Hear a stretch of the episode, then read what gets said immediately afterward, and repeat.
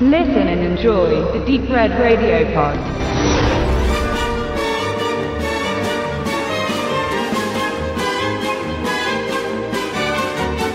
Hooten and the Lady ist eine britische TV-Serie mit acht Folgen zu je 45 Minuten, welche im Jahr 2016 produziert wurde.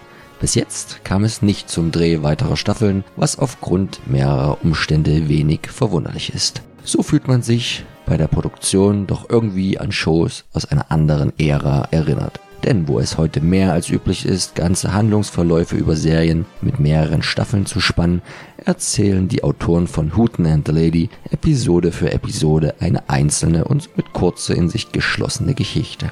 Einen alles zusammenhaltenden roten Faden muss man mit der Lupe suchen. Und was man dort findet, lässt sich inhaltlich mit nur wenigen Sätzen zusammenfassen und hört sich so an. Ehrgeizige britische Museumsmitarbeiterin, die bald heiraten will, trifft bei ihren Forschungsarbeiten vor Ort immer wieder mal zufällig, mal forciert draufgängerischen amerikanischen Abenteurer, der jederzeit an einem guten und schnellen Dollar interessiert ist. Dabei verbindet die beiden mit der Zeit in ihrer geschäftlichen On-Off-Beziehung eine Art Hassfreundschaft mit unterschwelligen erotischen Schwingungen. Ob aus diesen am Ende ein richtiges Liebesbeben wird, soll an dieser Stelle natürlich nicht verraten werden.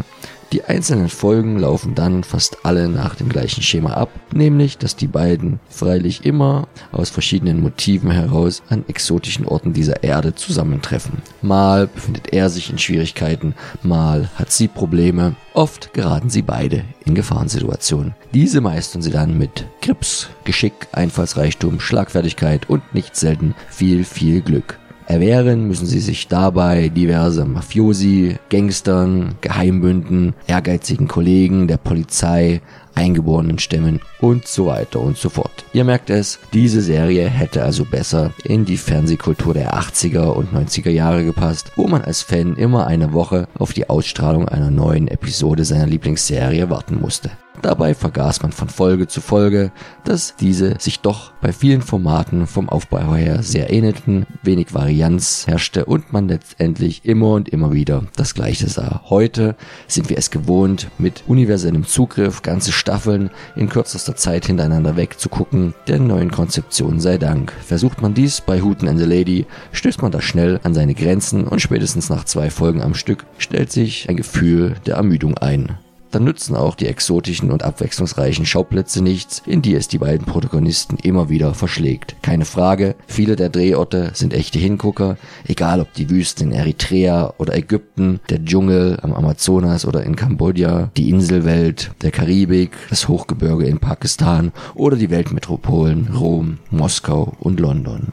Die einzelnen kleinen Geschichten bleiben somit relativ belanglos, leben neben den Schauplätzen lediglich von ein wenig Wortwitz und dem sexuellen Knistern zwischen den beiden Hauptcharakteren.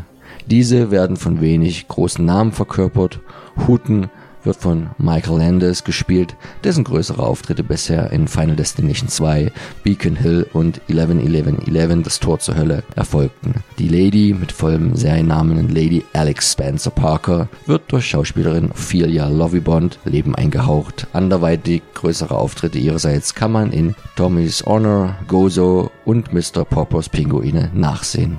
Ihr merkt es wieder, nicht die ganz großen Nummern und auch mit Hooten and the Lady werden sich die Britin und der US-Amerikaner kaum für höhere Weihen empfehlen. Wer also großer Verfechter von klassischen Abenteuern à la Indiana Jones oder auf der Jagd nach dem grünen Diamanten ist, sollte hier nur einen Blick riskieren, wenn er sich bewusst ist, so einiges an Abstrichen zu machen. Wer das kann, erhält Standard-Fernsehkost aus einer anderen Zeit, die in geringen Dosen zum Lückenfüller-Dasein taugt, aber keinerlei Konkurrenz darstellt zu den großen Serienformaten unserer Zeit.